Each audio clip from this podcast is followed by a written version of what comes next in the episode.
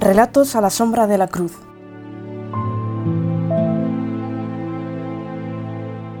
Los días previos. Del diario de Caifás.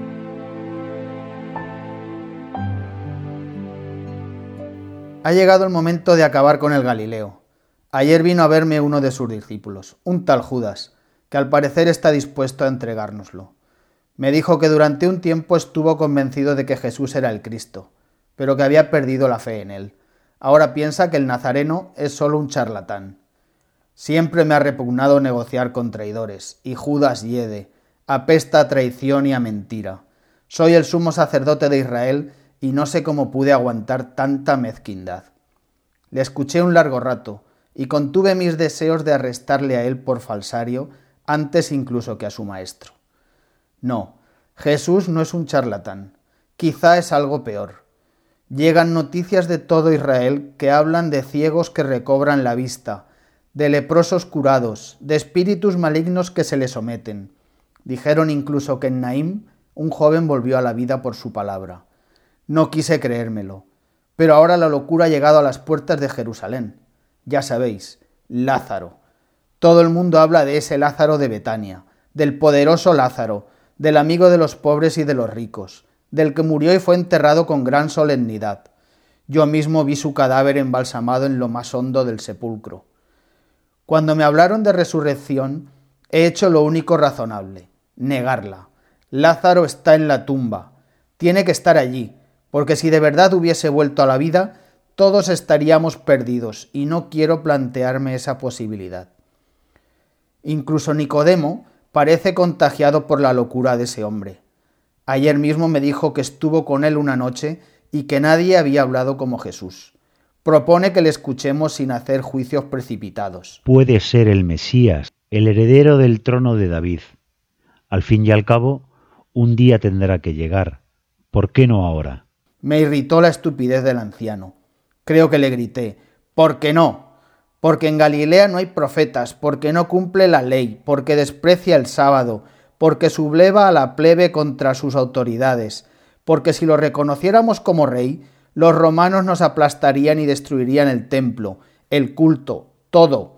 Quizá es eso lo que pretende el Galileo. ¿Y si a pesar de todo es el que esperamos? Era solo una pregunta retórica. Nicodemo me miró con tristeza e hizo ademán de retirarse. Entonces yo añadí, hace unos días, tu amigo el Nazareno contó una parábola de esas que tanto le gustan. Hablaba de unos viñadores arrendatarios de una viña que matan al hijo del dueño para quedársela en propiedad. Había allí un buen grupo de escribas y doctores de la ley, y al terminar les señaló con el dedo y les acusó de ser ellos como esos asesinos. Les amenazó con quitarles el reino de Dios y entregarlo a otro pueblo que dé más fruto. A otro pueblo. ¿Comprendes, Nicodemo? El supuesto Mesías de Israel pretende arrebatarnos nuestro patrimonio más valioso y regalarlo a los gentiles. Acababa de salir Nicodemo cuando se presentaron algunos empleados del templo para decirme que Lázaro vive y ha celebrado un banquete en Betania con la presencia del Galileo. Bien, daremos 30 monedas al canalla de Judas para que nos entregue a su Mesías, y poded juzgarlo según nuestra ley. De todas formas, nadie debe saberlo. Negaré haber negociado con esa basura. ¿Y Lázaro? Detenedlo también. Lo lapidaremos como a un ladrón vulgar. Así morirá dos veces, y ya veréis cómo no se le ocurre resucitar sin permiso del sumo sacerdote.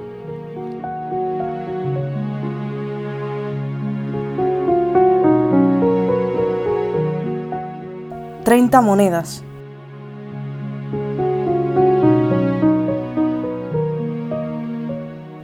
Fui débil con Caifás.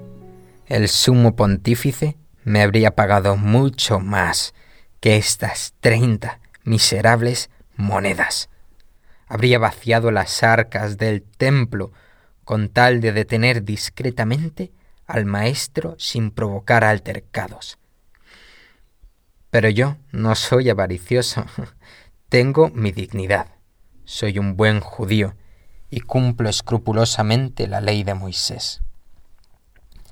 Juan ha insinuado hace días que retiro de la bolsa algunos denarios para mi propio beneficio.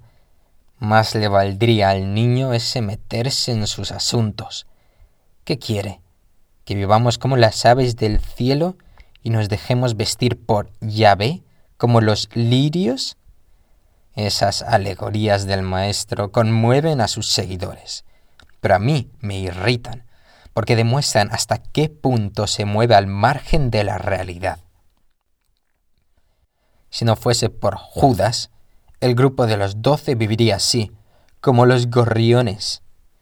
Qué fácil les resulta a todos poner los ojos en blanco, abandonarse a la providencia de Dios y dejar que yo administre las pocas monedas que nos dan. Para colmo, pretenden que dé parte del dinero a los pobres. Pues bien, eso es lo que hago. Nadie más pobre que el pobre Judas. Con Caifás fui generoso. Naturalmente que exigí una retribución económica. Alguien tiene que compensarme estos tres años perdidos, corriendo detrás de una quimera, de un falso Mesías que cuenta parábolas a la plebe, cura enfermos a escondidas y se niega a tomar el poder cuando lo tiene al alcance de la mano. Treinta monedas. ¿Para qué necesito treinta monedas?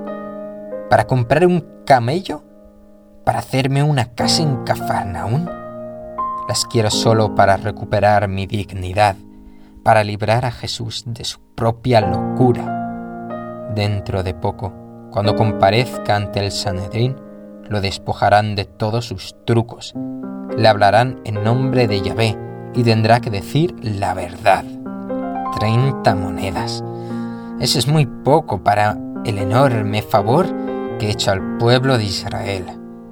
Muy pronto Jesús habrá desaparecido de la memoria de los hombres y Judas será considerado un benefactor de la humanidad. Treinta monedas. ¿Cómo pesan? Es terrible llevarlas encima.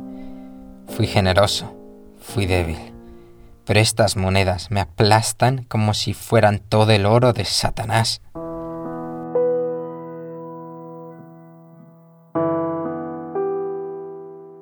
Ya está hecho. No puedo volverme atrás. Sé que tengo razón.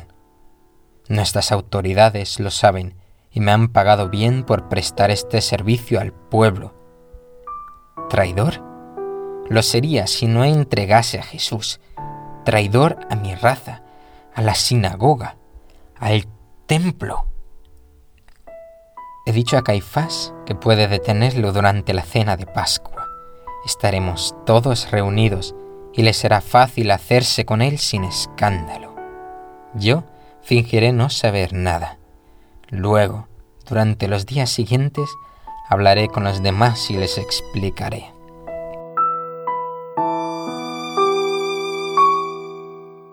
¿Por qué nadie me dice dónde se celebra la cena?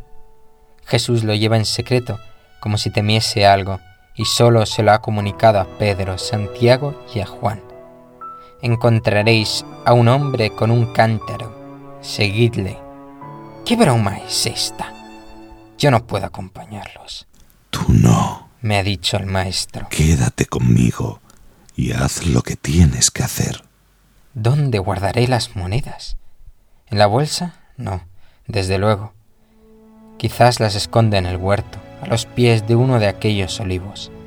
Mañana habrá terminado todo. Será un gran día. Nadie, ni Satanás, podrá impedirlo.